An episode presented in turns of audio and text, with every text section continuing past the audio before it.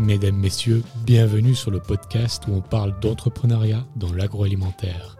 Je m'appelle Baptiste Mabillard et je suis le fondateur de Aounis, une marque de confiserie chocolaterie qui va bientôt commercialiser son premier produit. En attendant le jour J, je vous invite, chaque dimanche à 11h, à partir à la découverte de femmes et d'hommes entrepreneurs qui sont à l'origine des plus belles marques dans l'agroalimentaire. Nous allons parler de réussite et d'échec à travers des discussions transparentes qui retracent leur parcours inspirant. Si vous souhaitez être informé des nouveaux épisodes ou des avancées de ma marque Aounis, n'hésitez pas à vous abonner à ma newsletter via le site aounis.ch. Sur ce, je vous souhaite une très belle écoute.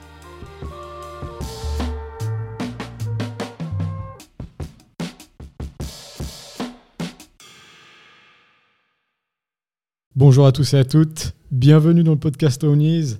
Aujourd'hui, nouvel épisode et c'est avec un super grand plaisir, je le dis tout le temps, mais c'est pas grave, que je reçois Marc Empel. Salut Marc, comment vas-tu? Ça va bien, merci et toi? Ça va très bien. Tu es le fondateur et directeur de Canada Drinks et Le Pie. Je vais vite te corriger si je peux. Je suis cofondateur de Canada Drinks. Cofondateur, voilà, exactement. Donc cofondateur de Canada Drinks et Le Pie, tu es aussi. C'est moi. Ok.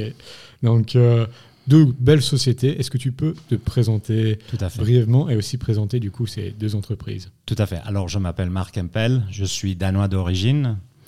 Euh, ça fait 36 ans que j'habite en permanence en Suisse. Je suis marié, j'ai deux enfants, deux filles, 21, 23. Je suis dans l'industrie alimentaire depuis euh, presque 7, 7 ans, voire un peu plus. Euh, j'ai commencé, la première société, c'était Le Paille, L-E-P-I-E. E. C'est des tourtes salées fait maison. Je t'expliquerai peut-être plus tard pourquoi on a commencé ça. Et depuis maintenant euh, quelques temps, euh, j'ai lancé avec euh, des super associés Canada Drinks, qui est aussi des boissons qui ont dans une nouvelle industrie qui est le boisson à base de, bon là c'est jus de pomme infusé avec du chanvre et bah, le cannabis. Excellent. Alors du coup, on va juste aller au tout départ de ta vie. Donc tu es né dans quelle région? Alors je suis né à Paris, juste pour euh, compliquer les choses. Euh, je vais faire vite parce qu'il y, a beaucoup qui s'est passé juste avant moi. J'ai eu 23 ans, comme euh, j'ai vécu quand même dans une dizaine de pays. Oui, je, je pense que le premier grand pas dans ma vie, c'était quand même d'aller en, Angleterre à 13 ans, en internat. 500 mhm. garçons tous anglais, sauf moi, euh, dortoir euh, de 24. Euh, c'était, oui, c'était un choc. Je parlais pas un mot anglais, évidemment aujourd'hui je le parle. Je suis resté quand même 3-4 ans et c'était très difficile, évidemment. je crois qu'une des choses qui était difficile, c'était que d'être toujours le dernier à l'école. C'était pas bien, mais j'ai essayé de me débrouiller et je, me battais comme je pouvais. Et après ça, je suis venu en Suisse. Euh, j'ai fait une année dans un internat ici, à Villars. Euh, euh, c'était un internat anglais. Et, et après ça, je pense le, le plus important pour moi dans, mon éducation, c'était l'Indonésie. Mon père a décidé de monter sa société là-bas. Il voulait que la famille vienne avec. Et c'était en 80. Et c'est clair, Jakarta, euh, dans les années 80, c'était très spécial. Mais pourquoi c'était important pour moi? Je crois que c'était d'être dans, ce, dans ce pays où, évidemment, euh, on, voit, on voit de tout. On voit de tout, on voit la pauvreté, euh, on voit aussi le bonheur. Les gens qui vivent là-bas, sont magnifiques. Et pendant cette dernière année de mes études, de le high school, qui était aussi avec, je crois qu'on était une, trentaine, voire plus, de différentes nationalités, de être, euh, avoir des amis de partout dans le monde. C'était vraiment une expérience incroyable. Et on était obligé d'apprendre l'indonésien. Alors, je ne veux pas dire que je le parlais couramment après une année, mais je le parlais pas trop mal. Et ça m'a permis d'entrer dans la culture, un peu de l'Indonésie, parce qu'apprendre une langue, c'est une chose, mais être dans la culture, euh, ça, c'est quand même le plus important pour moi. Et euh, quand mes parents sont rentrés après une année, moi j'ai décidé de rester. Et je vais aller travailler dans, dans la jungle, dans la construction, à l'âge de 18 ans. Je gagnais bien, c'était, ça, c'était pas mal, mais c'était aussi une expérience absolument incroyable. Alors ça, c'est quand même euh, des, étapes dans ma vie qui étaient importantes. Et puis le fait juste de changer comme ça autant de, région et de pays, c'était un peu difficile. Tu perdais à chaque fois tes amis et ça Tout à fait. Alors justement, je crois que j'ai changé d'école euh, parce qu'on a déménagé euh, cinq fois. Et je crois que c'est bien et c'est aussi très difficile, évidemment, parce qu'il faut trouver des nouvelles amis. Mais on apprend justement on apprend de, se mettre dans le bain, de écouter avant de parler. Pas toujours mon cas, ça j'accepte, mais c'était quand même important euh, de s'adapter avec des étrangers, une nouvelle langue, une nouvelle tout ça. Et ça, je trouve ça c'est quelque chose qui te, qui m'a formé aussi que j'ai pas peur d'aller d'avant. Oui, et puis tu as dit justement que ton père est, entrepreneur aussi, il avait cette entreprise. Est-ce que tu voyais justement déjà l'entrepreneuriat comme un intérêt pour toi? Est-ce que tu le voyais beaucoup travailler? Il était comment? Est-ce qu'il parlait beaucoup à table de ce qu'il faisait? Oui, tout à fait. Alors à la fin, j'ai quand même travaillé pour lui. Et j'ai appris deux choses, que je voulais être indépendant et que je voulais plus jamais travailler pour lui. ça, c'était parce qu'après ça, euh, on, saute encore quelques années. Je finis à, l'âge de 22 ou 23, je finis à Bahreïn. Et je travaille toujours pour mon père et Abu Dhabi aussi. Alors Bahreïn pendant une année et demie et, et euh, Abu Dhabi pendant six mois. Et euh, à l'âge de 24 ans, j'avais assez. Je, veux dire, voilà, mon père et moi, oui, alors on a nos histoires, mais de le voir créer sa société, euh, ça, clairement, ça me donnait envie. Je peux aller encore. donnait envie en fait là-dedans? Qu'est-ce que tu L'indépendance. L'indépendance. L'indépendance et, de pouvoir créer quelque chose de nouveau. Je crois que j'ai toujours eu un petit problème avec l'autorité. Euh, peut-être parce que j'étais dans un internat aussi qui était relativement strict. Alors, euh, c'est pas que j'étais rebelle, mais voilà, quand j'étais pas d'accord, moi, j'étais pas d'accord. Et je crois que de travailler dans une grosse infrastructure où il y a des règles et il ne faut pas faire ci pour faire, je ne tiendrai pas. Oui, c'est ça. Ça ne sera pas bon pour la société, ça ne sera pas bien pour moi non plus. Alors, c'est ça qui. Et puis, justement, là, à 24 ans, tu dis, OK, c'est terminé. Voilà. J'ai plus envie de. Voilà, j'ai plus envie de travailler pour, euh, pour mon père et je décide d'entrer en Suisse parce que ma famille habitait ici. Et euh, j'avais pas d'éducation hein, à plus que ça, alors j'ai fait mon bachelor ici en Suisse. Et j'ai commencé, euh, après deux ans, j'ai commencé euh, de travailler euh, dans ma première société. C'était un bachelor dans quoi? Management et marketing, que j'ai fait à Montreux. Et c'était très bien. Et juste avant ça, j'avais rencontré aussi ma femme, qui était à l'époque ma copine. Et alors, le parcours était avec elle aussi. Et elle, heureusement, euh, il était plus, euh, voilà, moi je veux trouver un travail, je veux faire ça, et moi je dis, ben, moi je veux pas. et euh, j'ai eu la chance de rencontrer deux, deux, amis, en fait, qui étaient, un était graphiste et l'autre était designer de, de, produits industriels.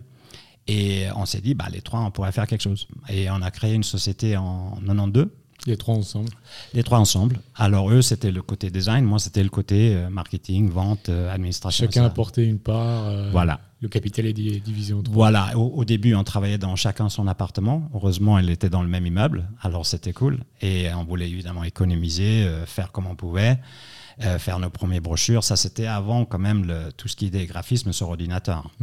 Pour te dire que le premier Mac qu'on a acheté, avec les softs, sauf erreur, ça a coûté euh, dans les 30 000 francs. Hein. oui, c'était les premières. Euh, ouais. Incroyable. C'était le début. le début. du nouvel voilà, on parle de 92 là. 92. Hein, ouais. Tu avais quel âge, t'avais dit? Euh, Ouais, là, j'ai dû avoir 25, 26, ouais, quelque chose comme ça. Ah ouais, incroyable.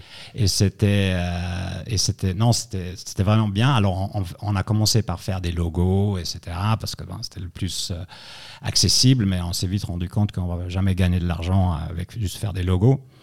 Et après, lentement, on a pu euh, entrer à, faire plus du design pour le, bah, juste pour l'alimentation, par hasard. Et euh, en fait, c'était une société de service. Société de service où on faisait justement euh, tout ce qui était emballage. Alors, on a beaucoup travaillé avec COP à Bâle. Et euh, ça, c'était vraiment bien pour nous, évidemment, parce qu'on faisait beaucoup les emballages de glace. Donc il n'y avait pas beaucoup d'investissement de, base, non. à part le Mac. Après le Mac, et heureusement, un, de, pas, pas, de mon côté, mais de l'autre côté, les parents étaient assez aisés, si on, fortunés si on C'est l'avantage des sociétés de services, c'est que justement, contrairement à une société où on vend un produit, on a on fait du service, c'est payé avant et ça, c'est plus facile. Voilà. Et les bureaux, ben, c'était pas trop cher à la fin et les trois, on prenait des salaires voilà, strictement minimum. Et euh, ça, on a quand même fait pendant presque dix ans. 10 ans, et puis il y avait des, des clients comme Coop et ça. Donc Alors Coop, euh, Nestlé, euh, Procter Gamble, euh, voilà, Mars, euh, toutes ces grosses sociétés. On visait vraiment les grosses boîtes, mais en même temps avec l'associé le, dans le design industriel, euh, on a développé notre propre marque, on a développé de, de services et des, des verres qui s'appelaient Viking Heritage. Pourquoi? Parce que bon, je suis danois, comme je t'ai dit, et mon associé est suédois. Et on voulait aller dans l'histoire de Viking et on a développé des, des magnifiques, lui surtout, il a fait des magnifiques verres, des vases et tout ça qu'on a fabriqué en Suède. Et on les vendait, ou euh, eux, ils les vendaient dans l'aéroport et nous, on avait notre commission là-dessus. Et c'était ouais, c'était très cool. Et ça m'a donné le premier goût d'avoir ma propre produit. Et ça, je trouve, ça, c'était, c'était magnifique. Mais du coup, pour la société de service, qu'est-ce que ça faisait de travailler avec des géants comme Nestlé, Coop, euh, qui étaient déjà énormes aussi à, cette année-là? Euh, Je dirais, la plupart du temps, c'était vraiment bien. Euh, Coop, c'était intéressant. quand je suis monté, les voir, et en fait, c'est eux qui m'avaient contacté, hein, en fait. Euh, je ne me rappelle plus comment. Et je suis monté, et après, après un moment, euh, j'ai demandé, mais pourquoi euh, nous? Euh, elle a dit bah, Vous êtes les seuls de Suisse romande qui a voulu venir nous voir à Bâle. je dis Ah bon? C'était l'époque. Hein et j'ai dit bah, Je viendrai tous les jours s'il le faut. et je n'ai pas trouvé trop difficile, non, au contraire. En fait, ils étaient. Nous, on venait de toute façon avec toujours plein de différentes idées, direction de design, comment on pouvait présenter, par exemple, les glaces de COP. Et, euh, et ça, c'était quelque chose qu'ils étaient. Je ne veux pas dire qu'ils allaient vraiment dans l'extrême. Ils voulaient copier souvent un peu le style des autres, alors on s'adaptait évidemment. Et je pense que le plus grand défi avec ça, parce qu'on organisait tout, évidemment, hein, tout ce qui était euh, euh, tout ce qui était photo, le design, même la production, on les aidait, aidait de, trouver où produire. Et il fallait faire des boules de glace. Et je trouvais personne qui pouvait le faire. Et je me dis, mais c'est incroyable. Après, à la fin, j'ai enfin trouvé quelqu'un, c'était un Allemand, et pour, apparemment, à l'époque, c'était le seul. et j'ai dû faire venir un Allemand depuis, depuis Munich, je crois, ou je sais pas où, pour venir faire des boules de glace pour qu'on puisse faire en photo. c'était, alors voilà, ça c'était un peu l'époque, mais c'était. Non, moi je pense qu'avec Nestlé, c'était, c'était, euh, c'était des fois un peu pénible, mais pas plus que ça. Euh, je crois aussi que c'était important quand on allait voir les grosses sociétés de ne pas avoir cette idée, ouais, je vais travailler avec une grosse société, maintenant je vais pouvoir facturer ce que je veux. C'était un peu naïf de penser comme ça, parce que c'est clair, tout le monde a ses budgets. Alors, mais c'est quand même des gens qui payent, c'est des gens qui font des, choses correctes. Alors, on a pu quand même euh, grandir la boîte jusqu'à, on était une dizaine de personnes quand j'ai décidé de quitter. Toujours les trois Les trois plus sept, sept employés, oui. Pendant les, les, dix ans, les trois. Et puis, qu'est-ce que ça fait, en fait, d'entreprendre à trois personnes euh, C'est quand même... Euh, enfin, ils disent déjà deux et ça. Est-ce que trois, c'était... Euh, qu'est-ce que tu en penses? Ouais, qu'est-ce que j'en pense, c'est vrai. Au, au, début, c'était bien. Et à un moment donné, c'est clair, ça, ça, devient des fois un peu compliqué. Alors aussi, aujourd'hui, je suis content de dire, ça reste des très bons amis mais c'est un, un, couple en plus. Alors, c'était, voilà, moi j'étais un peu le, troisième dans le lit, si je peux le dire comme ça. c'était pas, euh, mais et c'est, ça allait. Mais après dix ans, euh, on, s'est rendu compte que c'était, c'était le moment de, de partir, de se séparer. Et, euh, et, ça, on a fait d'une manière tout à fait correcte. C'était surtout moi. Moi, je voulais aller. Ça, c'était l'époque où l'Internet commençait à venir de plus en plus euh, dans nos vies. Et je voulais vraiment me lancer là-dedans. Oui, et puis j'imagine aussi que, comme tu l'as dit, le fait, vous avez mis les choses au clair dès le départ, chacun son travail et ça, et puis mhm. ça a permis d'éviter des problèmes. Mhm. Puisque des fois, il y a des gens qui entreprennent à plusieurs, mais qui mettent pas les choses au clair et qui se retrouvent après cinq ans où tout d'un coup ça explose, et puis euh, là, on peut rien mettre au clair parce que tout le monde est énervé. Et puis, je pense que c'est un bon conseil de dire, euh, essayer de mettre le plus au clair au tout départ, de mettre les choses, voilà, toi tu fais ça, toi tu fais ça. C'est très important, ça, de, toujours. Et je ne veux pas dire on fait toujours la même erreur, mais des fois on oublie. Et même encore aujourd'hui, euh, j'ai quand même un certain âge, alors je dis, mais je fais encore des fois évidemment des erreurs, il n'y a pas de problème avec ça. Mais ça, c'est très important quand tu as des associés, d'être très clair, justement, bah déjà pourquoi toi tu es là, quelles sont tes compétences, qu'est-ce que tu vas amener, qu'est-ce que j'attends de toi? Parce que si j'investis dans une société avec des autres personnes, j'ai investi aussi dans ces personnes-là. Comme eux, ils investissent dans moi. Ils s'attendent quelque chose de moi. Et moi, je m'attends quelque chose d'eux. Mm. Et ça, c'est quand même très important. C'est pas que la société ensemble. Ouais, c'est ça. Et puis, le fait d'être un nombre impair, c'est aussi intelligent. Parce que du coup, on se retrouve pas euh, un contre un, et puis du coup, euh, c'est 50-50, et puis euh, on peut pas avancer puisque lui a son avis, lui a son avis, puis voilà. Là, trois, il y a quand même une personne euh, qui peut se mettre soit à gauche, soit à droite, en fait. Mais tu sais, c'est comme tout dans la vie. Il, faut, il faut pouvoir écouter, il faut pouvoir euh, discuter ouvertement, pas trop caché. Et moi, je suis quelqu'un qui est quand même relativement sensible. Alors souvent avec les employés, parce que bon, on avait quand même des employés là avec H&H Design, ça s'appelait. Je sentais toujours quand ça allait pas et je crois que ça énervait sûrement quelques employés. Je dis, mais qu'est-ce qu'il y a? Mais comment tu sais? J'ai dit, eh, je le sens. Et, je préfère que les gens viennent dire, bon, après, il y a des choses qui ne me regardent pas, on est bien d'accord, mais je crois que c'est important de pouvoir... La communication. La communication, ouais. Moi, je préfère avoir une mauvaise nouvelle qu'un peu travailler, que apprendre plus tard qu'il y avait voilà, quelque chose qui s'est passé que je n'étais pas au courant et qui n'était pas bien ni pour la personne, et ni pour la société, ni pour moi. c'est excellent. Et puis du coup, ces 10 ans, c'était 10 ans, 10 ans, se terminent, mais j'imagine c'était une aventure formidable qui t'a appris beaucoup de choses. Magnifique. Et qui t'a élargi ton carnet d'adresses du coup aussi euh, dans la food. Bah, c'est ça. C'est ça. Alors, il y avait surtout ça. Alors, moi, à ce moment-là, en fait, je, je, fais un pas que je pensais jamais faire. Euh, je suis euh, allé à travailler avec une, dans une société. Mais c'était une start-up. C'était une start-up. Alors, j'ai, parce que ma femme a dit, bah, ce sera peut-être pas mal. De... Mais pourtant, tu avais dit euh, qu'à 24 ans, que tu, euh, ne faisais plus ça. Oui, je sais, je sais. Alors, qu'est-ce qui se passe C'est que j'ai un enfant.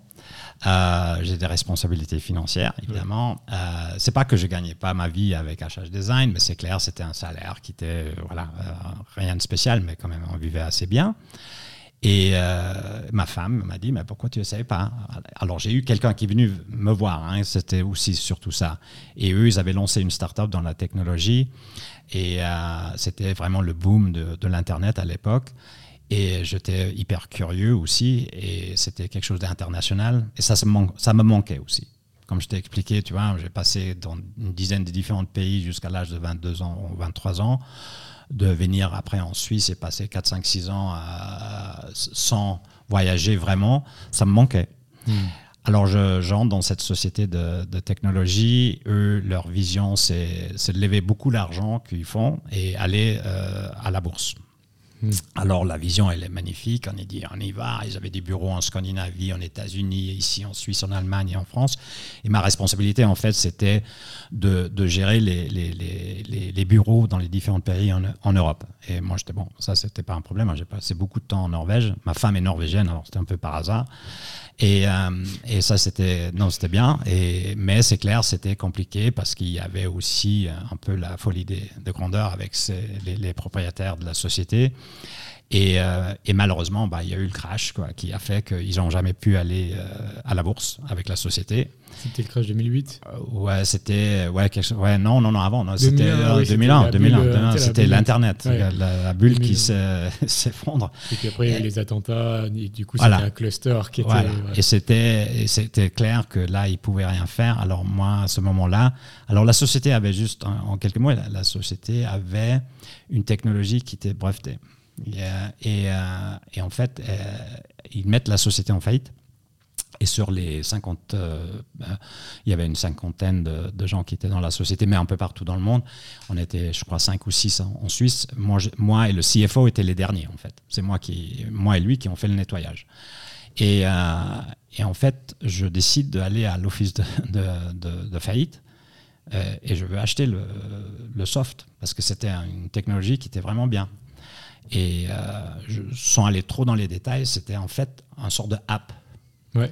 Mais il n'y avait pas le téléphone, le, tout ce qu'on a aujourd'hui. Il y avait, on était encore avec des, des, des ordinateurs qui étaient très longs, c'était encore du dial-up. Hein. Je pense pas que tu te rappelles, mais c'était le bruit, tout ça qu'on allait dessus, et je crois qu'on avait genre 4K qui passaient, c'était l'horreur. Mais notre technologie, justement, elle, permettait, quand tu étais en ligne, de télécharger en, background, si tu veux, les messages, les vidéos et tout ça, ça ne te dérangeait pas du tout. Et, un petit icône qui clignotait quand le message était prêt. Et tu cliquais dessus et tout d'un coup, tu avais plein écran vidéo. Alors c'était magnifique. Et cette technologie, moi j'ai dit, elle vaut quelque chose. Alors je m'associe avec quelqu'un d'autre, à Sierre. Et c'était c'est en anglais, qui avait aussi une technologie de compression de vidéo. Et on a dit, ben, cette compression de vidéo, l'app, comme, comme je l'appelle, ça pourrait être bien ensemble. Et on a décidé de se lancer. Du coup, euh, cette société enfin, fait faillite. Ouais. J'imagine que pour reprendre tout ça, ça n'a pas coûté non plus euh, des milliers de cents, puisque c'était dans le registre des faillites et ça. Ouais. Donc, euh, tu as pu autofinancer ça. Oui. Et puis, euh, j'imagine aussi, ben, comme il avait fait beaucoup de levées, tous ceux qui étaient dans le capital, ils se sont tous fait pas dégager. Bah, eux, ils ont, ils ont perdu. c'est un peu, voilà, c'est comme ça. Hein, et nous, on, est, on était, bah, c'était mon associé à l'époque. Lui, il était déjà à Sierre.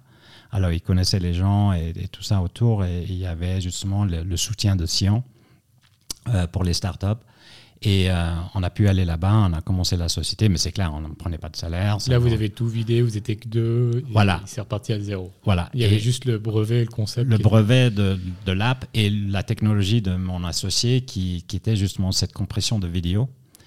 Et on poussait beaucoup là-dessus et on était en fait les premiers de faire la publicité vidéo sur Yahoo. Mmh. Alors ça, c'était notre premier contrat en Angleterre. Ah Alors, ouais. ouais, non, c'était pas rien, c'était top. Et on arrive à quand même lever pas mal d'argent et on se retrouve de retour en canton de Vaud. J'aime beaucoup le Valais, mais c'était loin tous les jours d'aller en voiture depuis ici. Quand j'ai dit ici, depuis, le, depuis Lausanne. Euh, alors, euh, on a décidé de monter notre bureau euh, avec, quand même, on était à la fin, on était une dizaine de personnes. Et c'était évidemment très difficile parce que c'était genre, il venait avoir le, le crash on veut lever de l'argent, on a une nouvelle technologie, on est dans le média. C'était tout, euh, tout tout contre nous. Et euh, C'était du coup en 2001, après le crash, que là vous avez décidé de, de faire ça. Voilà. Et on fait ça pendant environ 7 ans. Et on Vous arrivez à lever On arrive à lever pas mal d'argent, ouais. On arrive à dire combien ou bien c'est Ouais, disons, c'était, c'était plus que 2 et moins de 7. ok, ok. Millions. Ah pas, trop dilué avec tout ça ou bien... Oui, clairement. Mais ça, c'était aussi, ça fait partie de, du jeu, mais c'était pas pour vous moi. gardiez la majorité avec ton, ton associé? Oui, mais c'était aussi une question de contrôle parce que de toute façon, les actionnaires qui étaient là, c'était pas des gens qui qui, bon, ils n'avaient pas envie de, de, gérer la société. Hein. C'était clair. Ils, savaient que sans euh, Patrick et moi, ça n'allait pas fonctionner de toute façon. Alors ça, c'était pas un problème. Je crois que quand tu, quand tu lèves l'argent, euh, oui, c'est peut-être un peu cliché ce que je dis, mais je préfère avoir un peu de quelque chose que de beaucoup de rien. Avoir euh, une petite part d'un énorme gâteau que d'avoir un, un, mini gâteau. Tu le dis mieux que moi, exactement, exactement. Et au moment que tu gardes un certain contrôle, et parlons de ça, c'est justement ce qui s'est passé à la fin, on ne l'avait plus. Et euh, les nouveaux actionnaires qui sont venus, ils voulaient amener tout ça en États-Unis. Et là, moi, j'ai dit non. Moi, je ne voulais pas aller en États-Unis parce que je dis, écoute, euh, on a beaucoup de problèmes, beaucoup de défis, euh, mais si on va en États-Unis, on ne va pas les résoudre, on va juste déplacer le problème. Et ça, moi, j'étais contre. Ça, je ne pouvais pas, alors j'ai arrêté. Alors je me retrouve euh, à ce moment-là un peu dans une situation où je ne sais pas qu'est-ce que je vais faire. Et euh, je vais, euh, je, commence le chômage. Et, c'était un moment difficile, c'est pas cool, mais en même temps, tu te dis, bah, écoute, prends le temps de réfléchir, évidemment, qu'est-ce que tu veux faire dans la vie? Et, et là, en Danemark, en fait, on était en vacances avec ma famille. Et ma femme me dit, mais tu, ta passion, c'est quoi? Je dis, ouais, mais bon, la passion, c'est un gros mot, la passion. Qu'est-ce que j'aime faire? J'aime bien faire, la, bien faire la cuisine, j'aime bien tout ce qui est nourriture, alimentaire, mais, lance-toi là-dedans peut-être. Et euh, j'ai commencé. Alors j'ai commencé à regarder qu'est-ce que je voulais faire. Et au début, je voulais monter un, un style American Diner. Maintenant, attention, je sais que tout le monde dit ah, quand c'est américain, c'est dégueulasse. Non, ça, c'est pas vrai. Tu vas à New Orleans, des endroits comme ça, c'est incroyable. Qu'est-ce qu'ils font à manger là-bas, dans le style barbecue, etc. Et mon, l'image du vieux burger. Ouais, ouais, non, oublie tout ce qui est burger et tout ça. Et euh, alors, j'avais monté un peu un concept de, justement, c'était local, c'était frais, et surtout aussi à l'époque, c'était aussi, il y avait la, comment s'appelle, le scandale de Findus Ouais. Et, de cheval. Voilà. Et moi, je me suis dit, mais c'est complètement fou. On a tellement de bons produits en Suisse.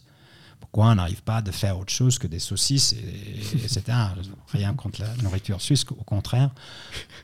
Mais ça restait un peu voilà non, non, hein, et, tout ça fait rire, comme tu dis, voilà c'était c'était et là on parle qu'il y a ouais, il y a, il y a 8 ans hein, mais dans les derniers 8 ans il y a beaucoup, beaucoup qui s'est passé dans, la, dans l'alimentation en Suisse. C'est, incroyable.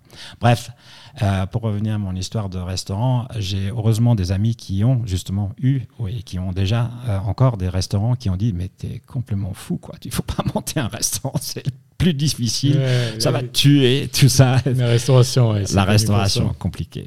Et j'étais Ouais, ouais, t'as peut-être raison. Et j'avais déjà préparé un menu, et un, un de mes amis qui dit Mais c'est quoi ton pie ou pie? Euh, tourte salée. J'ai dit, ah, mais tu sais, en Angleterre, en Australie, euh, c'est typique, euh, la tourte qui est fermée avec une pâte brisée, avec des super bonnes recettes dedans. C'est pratique, c'est bon, et tu peux faire presque n'importe quoi. Il a dit, mais pourquoi tu fais pas ça? Et je dis, ok, ouais, as raison, pourquoi je fais pas ça? T'avais quel âge en fait juste Là, là j'ai dû, bah, j'avais 52. Ouais, Alors aujourd'hui, j'ai dans un mois, j'ai 60.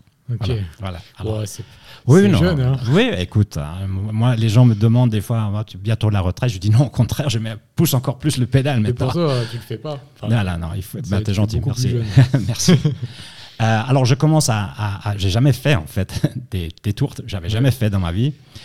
Et euh, là, je ne peux pas les montrer parce qu'évidemment, euh, c'est sur un podcast, mais je pourrais te montrer plus tard des photos des premiers pailles que j'ai fait. C'était pas joli. C'était pas joli. C'était vraiment une catastrophe, mais j'ai continué, j'ai continué. J'avais heureusement un ami euh, qui est chef, chef et qui est anglais en plus.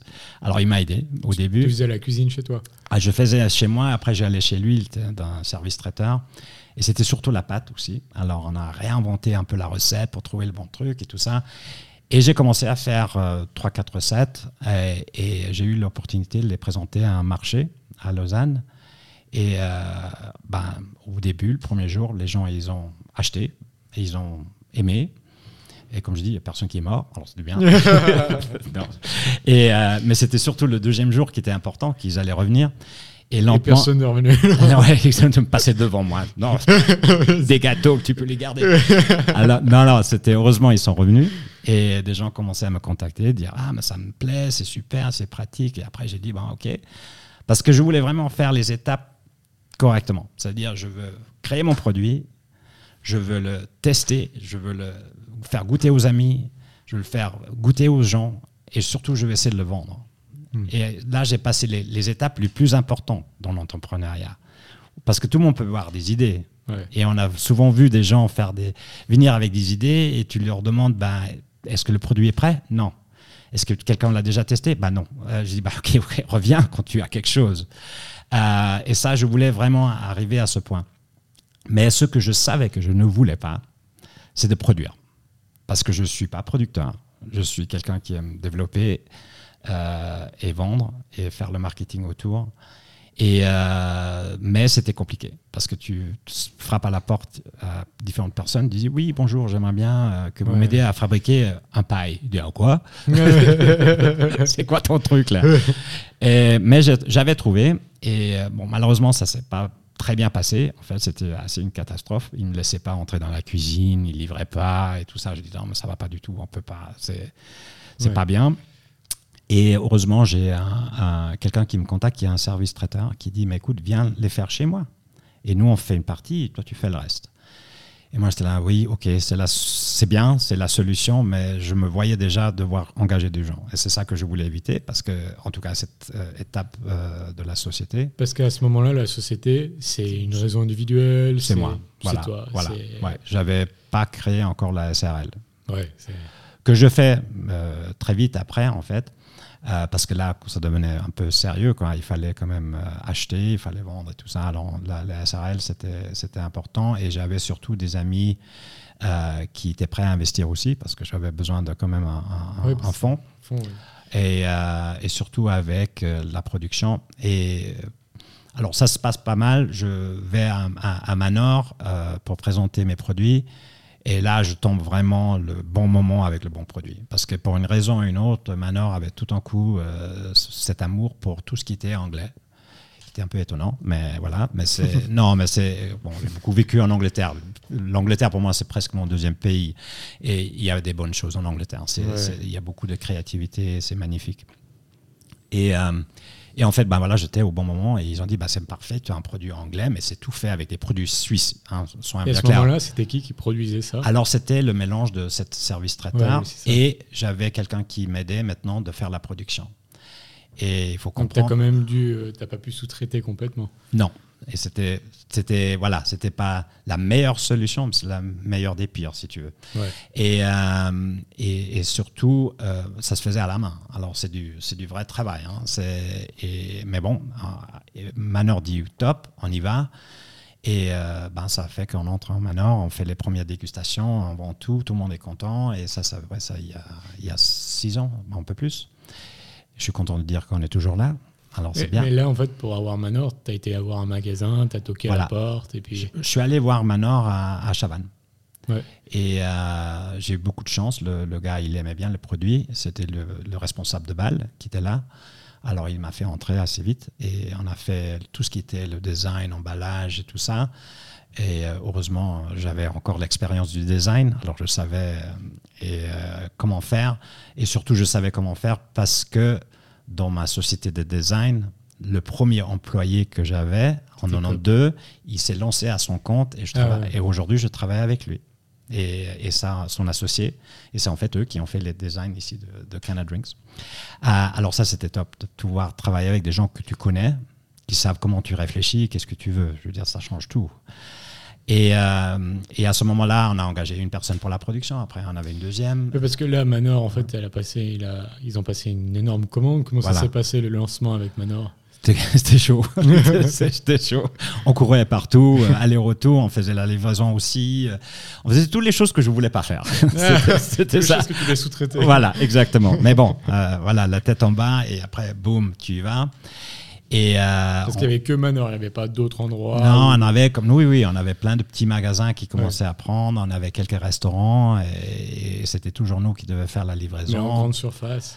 Euh, en grande surface, c'était Manor, ouais, exactement. Et après, moi, j'ai poussé pas mal pour Manor. Alors tout de suite après, il y a eu Manor Genève.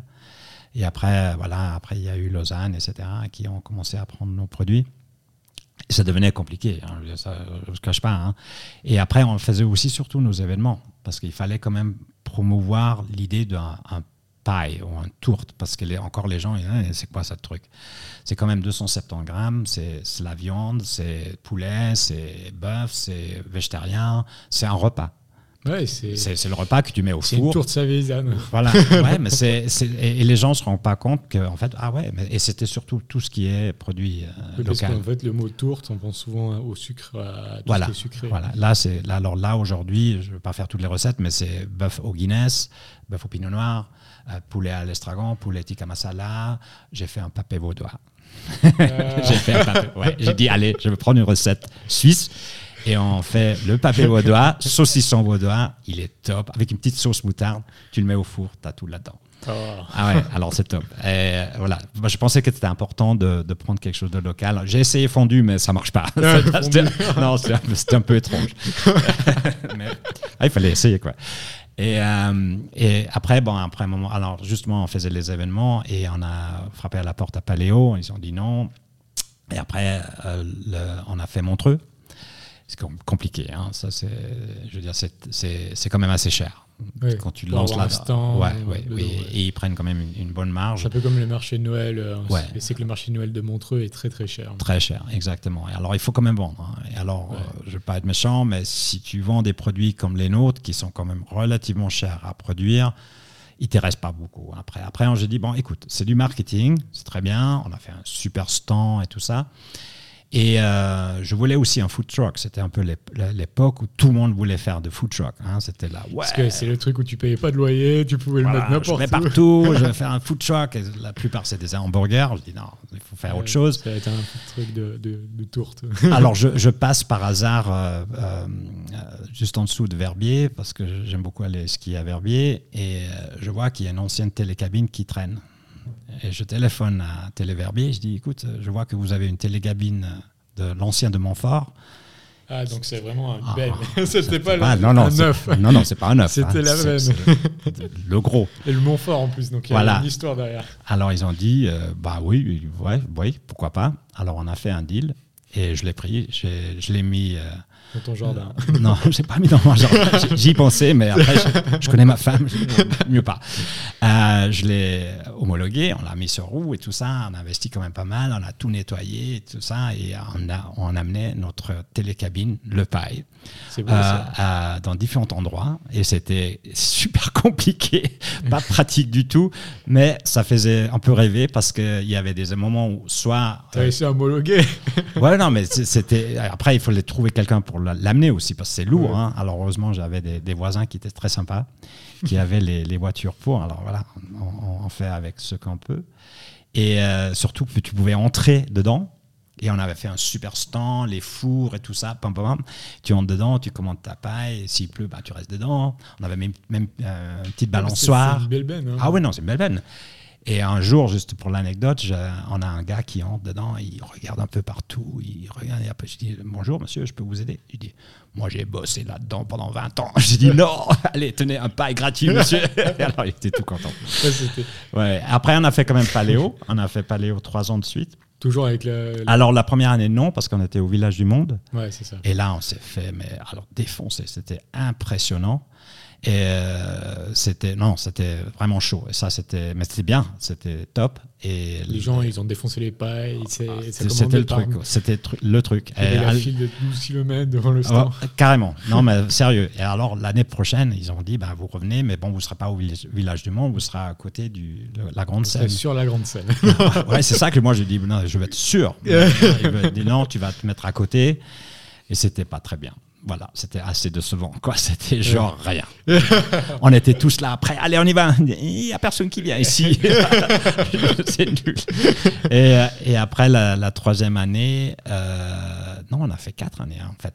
Euh, quatre ans, on a fait. Voilà, euh, troisième année, euh, on vient avec la télécabine et là, on est à l'entrée du village du monde. Et là, c'est top. Là, ça va très bien. Les gens, ils, aiment bien. Là, on ne les laissait pas entrer parce que c'était trop compliqué. Alors, les gens, ils venaient euh, juste à côté, mais c'était quand même la télécabine, tout ça. Tout ça. Alors, c'était, c'était, ouais, c'était super. J'adore cette idée de télécabine. Et puis justement, à côté de ça, vous, tu avais ton laboratoire qui continue à s'agrandir. Là, vous étiez combien à peu près en on était, on était deux, trois, euh, trois en production et moi et deux autres pour tout ce qui était euh, événements, marketing, vente et tout ça. Ah donc ça devenait quand même une, belle entreprise. Ah ouais, c'était chaud. Ouais, et puis toujours tout ce qui est pour les autres, en dehors des événements, c'est-à-dire bah, Manor, tout cela, et la livraison était toujours faite euh, fallait... Alors tout à fait. Alors on faisait quand même des dégustations, hein, quand on fait toujours. On, fait toujours, euh, surtout maintenant. Euh, des dégustations dans, dans les manors et dans des autres endroits où on vendait justement. Et des petits magasins, restaurants comme à, à comment s'appelle là à Yverdon. Euh, on a essayé d'entrer aussi dans des cuisines professionnelles. Alors, on est entré aussi avec euh, Novae dans différents endroits. On était dans, avant le Covid, on était dans les trois usines de Rolex, quand même, mais pas nous directement. Mais on vendait parce que c'est pratique. le, chef, lui, il sait que là, je peux faire une soirée euh, le paille. Et, surtout, par exemple, bah, je parlais de l'internat où j'étais à, à Villars. Euh, pour rien de quelque c'était Aiglan. Et justement, ils m'ont contacté. Et ils ont dit bah, écoute, pour nous, c'est pratique parce que le dimanche, j'ai pas tous mes chefs dans la cuisine. Mhm. Et le dimanche, c'est Pie Night. Et moi, j'étais là, ouais, cool. Alors, ça, c'est bien aussi. Pie Night. Voilà, exactement. J'adore, mais justement, en fait, cette entreprise, tu l'as créée donc euh, seule, c'est ça? Oui.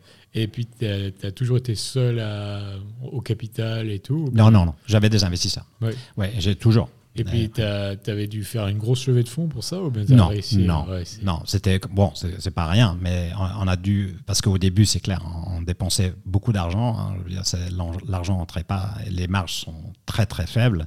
Parce ça reste un produit. Combien de marge à peu près? Bah, Là, on était quand même pas plus que dans les 20. Hein, ah c'est 20, 25 des fois, mais il faut pas oublier. Moi, je, moi, je me suis dit bon, c'est une tour salée qui fait 270 grammes. Je voulais pas être plus cher que genre 8, 9 francs. Ah parce qu'après ça, c'est trop cher. Et, on va pas. Alors j'ai fait un peu l'inverse. C'est-à-dire, ça c'est le prix. Maintenant, il faut revenir. Comment est-ce qu'on arrive à faire ça hmm. au lieu de l'inverse et, ça, c'était quand même important. Autrement, ouais, tu t'en sors pas. Quoi. Les personnes vont acheter. Et, ça, c'était comme ça, ça reste encore le défi. Et justement, à un moment donné, euh, qui était une époque hyper difficile, euh, déjà, il y avait aussi, euh, parce que comme tu peux penser, dans la vie, tu es entrepreneur, tu te bats, tout va bien, et après, il y a, comme je dis en anglais, il y a la vie qui vient t'interrompre. C'est-à-dire que tu as des problèmes, bon, problèmes, tu as des défis à la maison, tu as des défis qui sont très durs des fois, et ça, c'est quelque chose qui était une période très difficile. Euh, pour tout le monde, surtout dans ma famille. Mais voilà, il faut persévérer, il faut continuer. Et j'étais forcé de malheureusement virer toute l'équipe. Et ça, c'était parce que je voyais que voilà, ça n'allait pas. Et j'avais à ce moment-là trouvé quelqu'un qui pouvait reprendre toute la production. Et euh, ça, c'est la société Suterviande à, à Villeneuve. Et je les salue si jamais ils écoutent.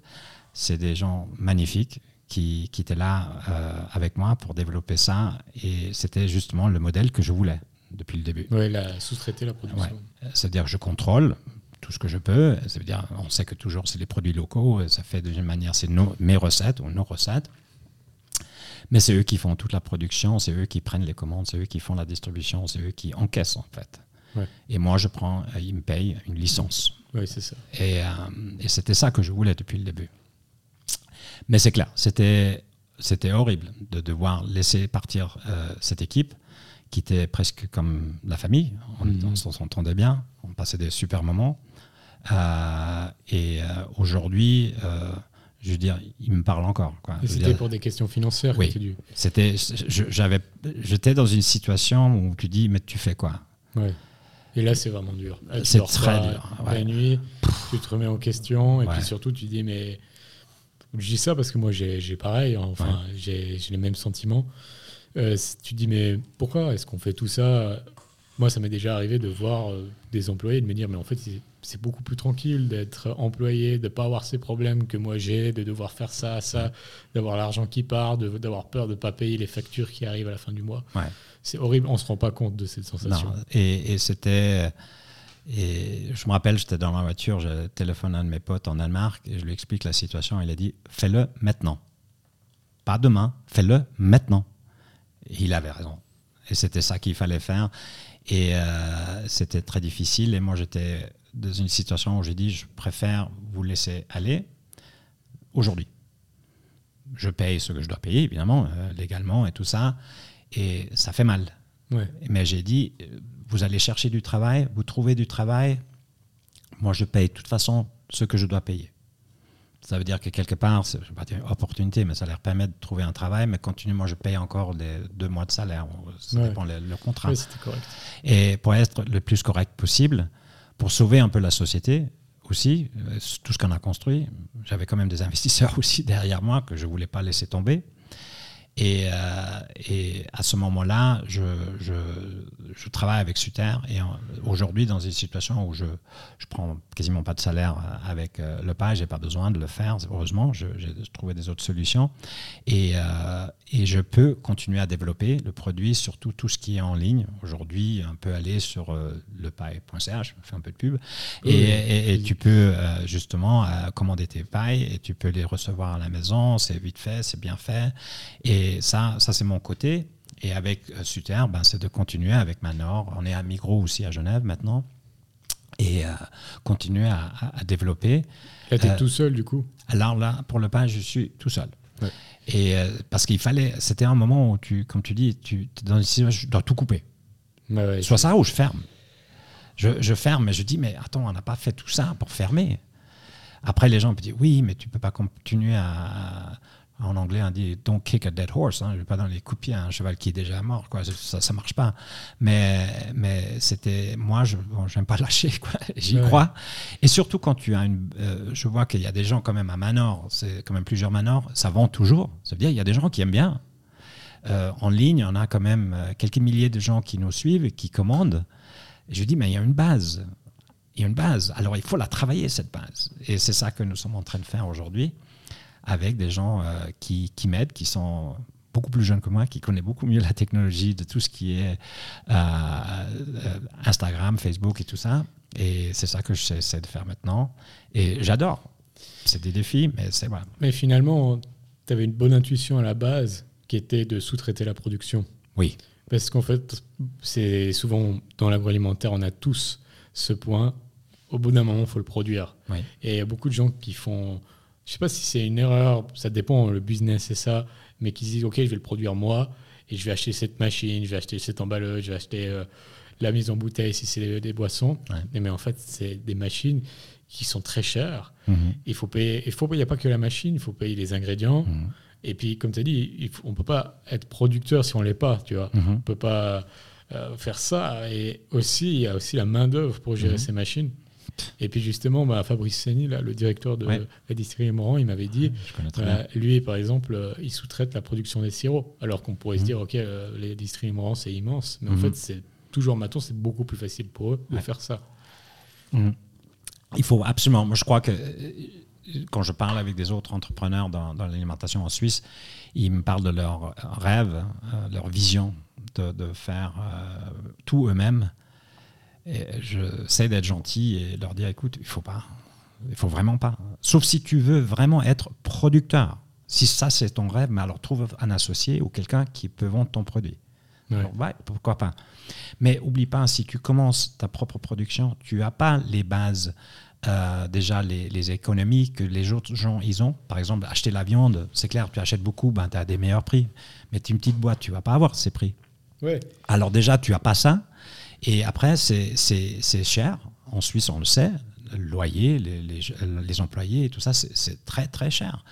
Et, euh, c'est quasiment impossible de, de, se battre contre des produits qui viennent de l'étranger à ce moment-là. Et c'est pas ça le but. Il faut promouvoir les produits suisses. C'est clair. Mais se lancer dans la propre production, euh, moi je le dirais toujours, ne le fais pas.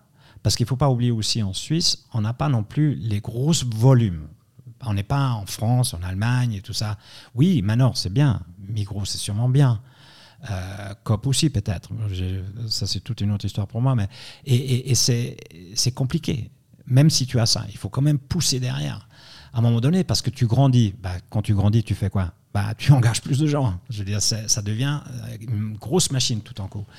Et après, c'est ce aussi, il faut regarder dans le miroir et dire, mais qu'est-ce que j'aime faire? Qu'est-ce que je sais faire? Et moi, la production, la, logistique et tout ça, oui, je connais, mais ça m'intéresse pas plus que ça. Développer quelque chose depuis le début, se lancer, faire le marketing euh, et tout ça, ça, c'est clairement mon dada. Quoi. c'est chacun son travail, en fait. Tout à fait. Et du coup, là, justement, pour... Euh, sous-traité cette production. Là, maintenant, tu gères toujours à, côté. Oui. Et ça t'a pas empêché, du coup, de lancer. Alors, euh, justement. Alors, moi, j'étais fasciné par tout ce qui était CBD et, et, cannabis, si on veut, mais bon, le, cannabis légal, quand même. Euh, et j'avais, en fait, une plantation avec euh, quelqu'un pendant une petite période.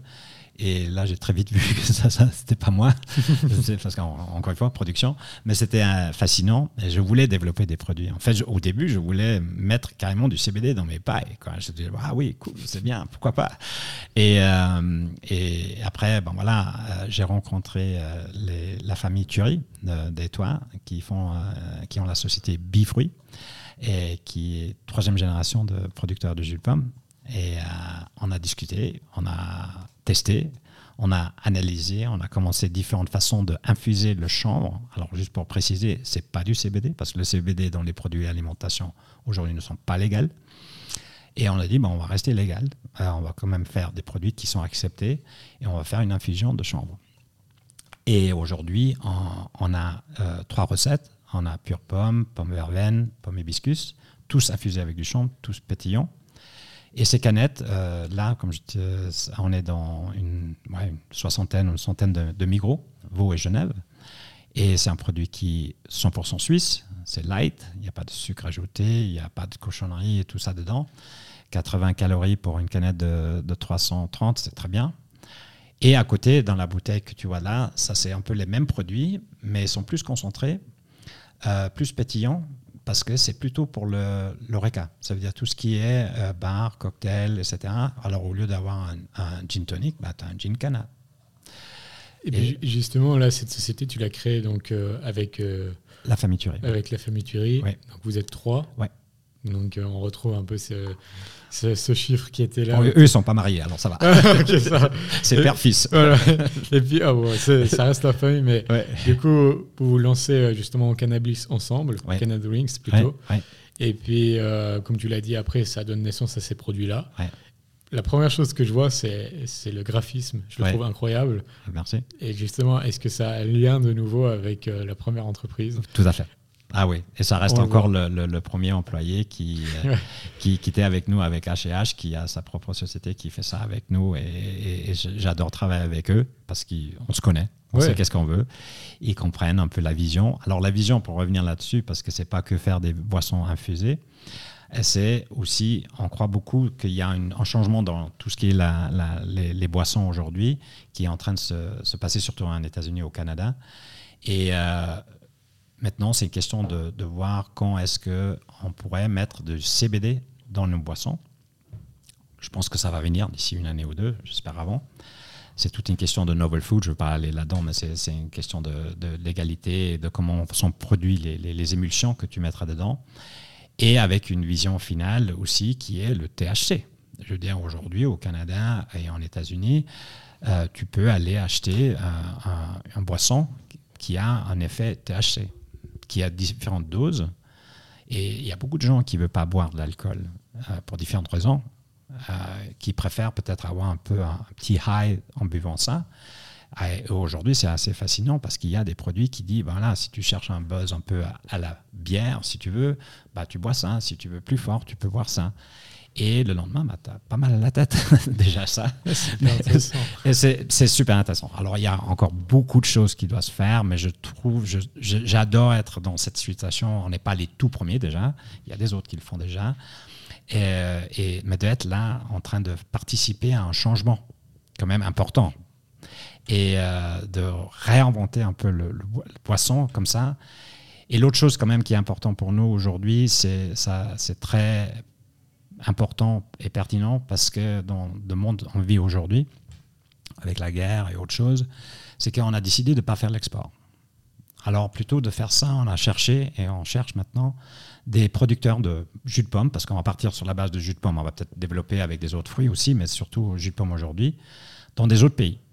Alors, par hasard, j'ai une discussion avec quelqu'un en Danemark, euh, en Irlande, on a des gens en Portugal, peut-être en France, euh, qui, on vient avec notre recette, on vient avec la marque, on investit dans le marketing et on crée Canada Bliss ou Canada Drinks France, Irlande. c'est une sorte de franchise. Hein. C'est une franchise, ça veut dire que ça sera, on essaie de développer une marque internationale, mais qui est 100% locale. C'est les pommes danoises, si on peut le chanvre danois, c'est possible. Ça sera après, de toute façon, avec les émulsions, bon là, ça sera clairement centralisé. Mais c'est justement d'avoir, et j'adore l'idée de, des gens qui pourraient boire du cannabis en Danemark, dire Ah, mais attends, j'ai vu ça en Suisse, ou euh, voilà, c'est ça qui est important. Et c'est peut-être pas le même goût, parce que c'est des pommes différentes. Et moi, je trouve ça magnifique. C'est une super façon de penser déjà, bravo. Euh, la marque, euh, moi j'adore totalement. Merci. déjà, le concept est extraordinaire et tout. Et puis, donc là, vous êtes trois dedans. Il y a déjà des employés actuellement pour euh, ben, Canada Rings Suisse. Mhm. il y a déjà d'autres. Il y a, nous, il y a nous trois pour l'instant. On n'est que les trois. Vous avez un bureau. Euh, on, est, alors on a la chance de justement avoir le bureau à, chez Bifruit. Ouais. Euh, alors on fait, on fait nous, à toi, on fait toutes nos infusions là-bas. Et, et, après, on fait aussi les mises en bouteille, etc. Alors, pour l'instant, c'est outsourcé. Ça veut dire Canada Drinks outsource à Bifruit pour faire les infusions. Et ça, on reste avec le concept que je voulais. Cette fois, je me lâche, je lâche pas. On va, on va pas produire, on va travailler avec des producteurs. Justement, tu penses que tu as appris donc de tes erreurs, entre guillemets, c'est pas des erreurs. un peu de temps.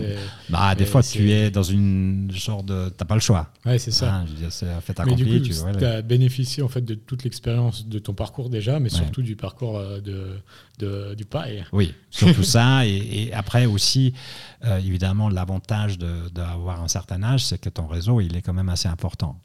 Et tu arrives à, prendre le téléphone et résoudre pas mal de problèmes très vite. Donc là, assez rapidement, tu as pu euh, trouver les endroits pour les vendre. Ouais, on a eu la chance, Bifro, il travaille avec Migros. plutôt à Manor. Moi, je travaille à Manor, à Manor, et eux, ils travaillent aussi à Manor. Alors, c'est clair, là, on a pu ouvrir très vite. Et, euh, et ça, c'était bien parce qu'il fallait déjà, quand je reviens avec le concept, euh, fais ton produit, mets-le sur le marché, vois que les gens achètent, et vois que les gens achètent surtout une deuxième fois.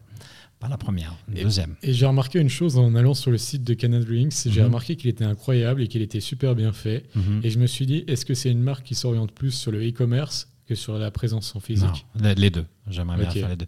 Et je dois quand même faire un petit clin d'œil à, à, Moran. Tu, tu, tu, parlais de Moran avant. Euh, en fait, avec eux, on a développé aussi une troisième catégorie qu'on travaille encore, que les mêmes produits, mais on a mis 4% de, de Williamine dedans. Ah, pourquoi Williamine? Pourquoi pas abricotine? Ah, mais demande à Fabrice alors. non, c'est vrai, les deux sont les spécialités. Ouais. Mais je dis abricotine parce que voilà. Et on voulait justement faire un produit qui était light. Hein, il, il, y a 90 calories dedans. Alors c'est super light, c'est jus de pomme, Williamine, chanvre. Là, t'es défoncé après ça. Ah, non, c'est que 4%. Ouais, ça, va, ça va. Mais c'est clair, c'est assez fort au goût.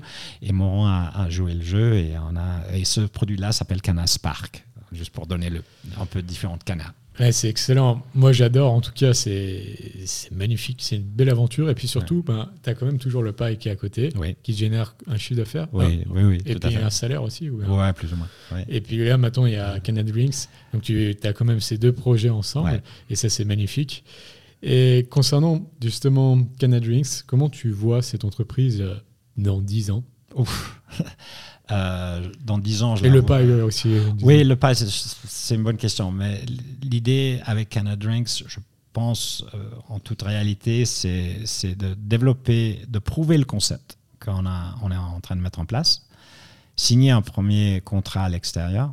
Je crois que ça, peut, ça va faire beaucoup d'effets pour montrer ce concept de ne fais pas d'export, euh, essaye de produire localement. Avec, je reviens à hein, produits locaux, ingrédients locaux, coût local, euh, finances locales, je veux dire tout ça.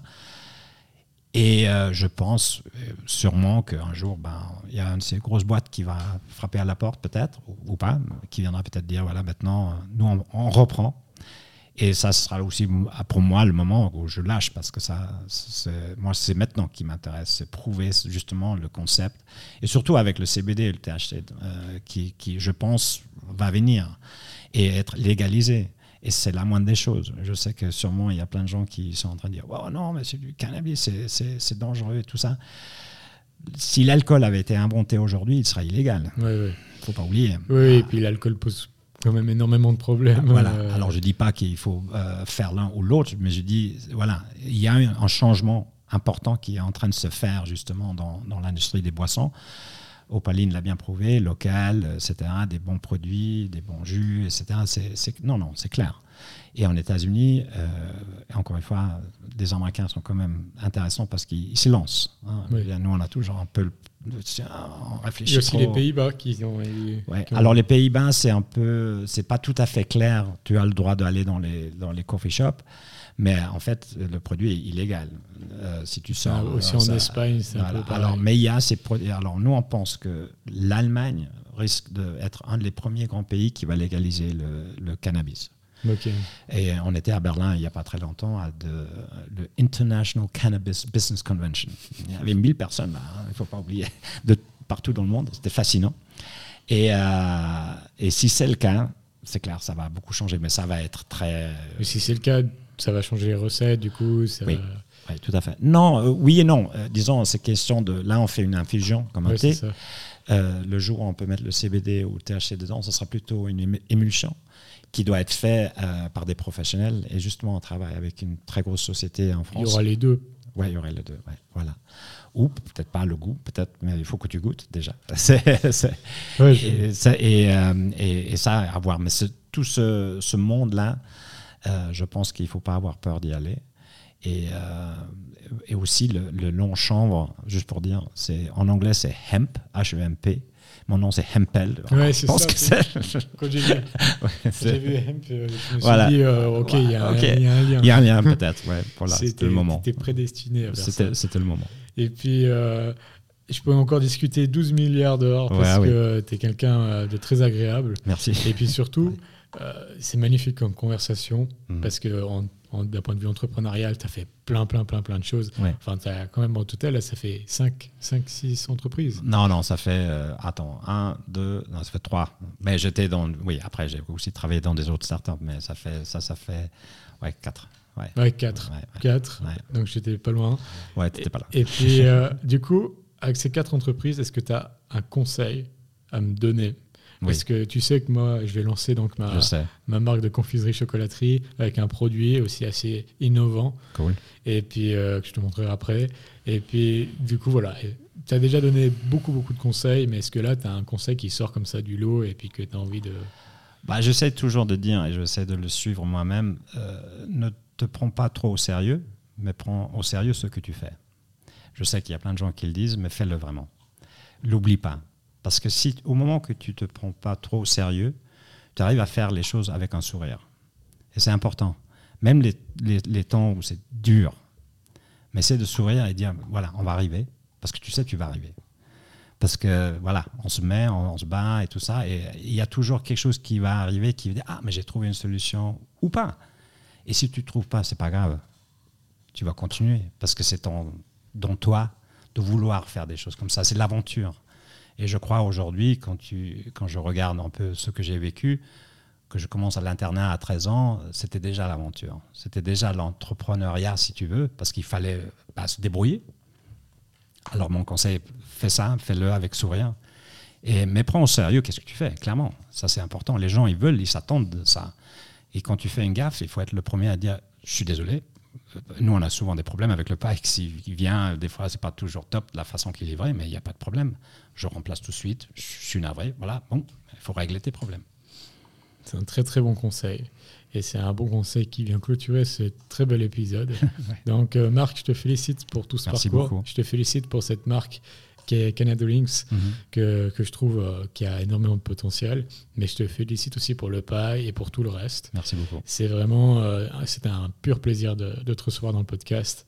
Et puis j'espère qu'on va pouvoir garder le lien et qu'on pourra Clairement. voir tout ça. Clairement, merci beaucoup. Merci à toi et puis merci à vous tous pour, euh, comme toujours, être aussi fidèles pour le podcast, d'écouter les épisodes, de les partager. Là, il faut aller sur le site de Canada Links, il faut tester, il faut aller acheter des canettes, des bouteilles et ça, c'est important. Allez aussi sur lepaille.ch, acheter. On y a les deux. À midi, vous avez votre petite tarte, vous avez votre petite canette. C'est parfait, c'est un mélange parfait. Mais voilà, du coup, merci beaucoup d'avoir écouté cet épisode. Partagez-le un maximum. C'est comme ça qu'on le fait connaître, c'est comme ça qu'on le fait grandir. Et puis, on se retrouve euh, la semaine prochaine pour découvrir un nouveau parcours dans l'entrepreneuriat, euh, dans l'agroalimentaire, femme ou homme. Et moi, je vous dis à tout bientôt. Au revoir. Vous venez d'écouter Aounies, un podcast qui retrace le parcours inspirant des femmes et des hommes qui forgent le monde de l'agroalimentaire. Si vous avez apprécié cet épisode, n'hésitez pas à vous abonner et à le partager autour de vous. Vous pouvez également être informé de l'avancée de ma marque de confiserie chocolaterie Aounies en vous abonnant à la newsletter disponible sur le site aounies.ch. Merci et à dimanche prochain pour un nouvel épisode.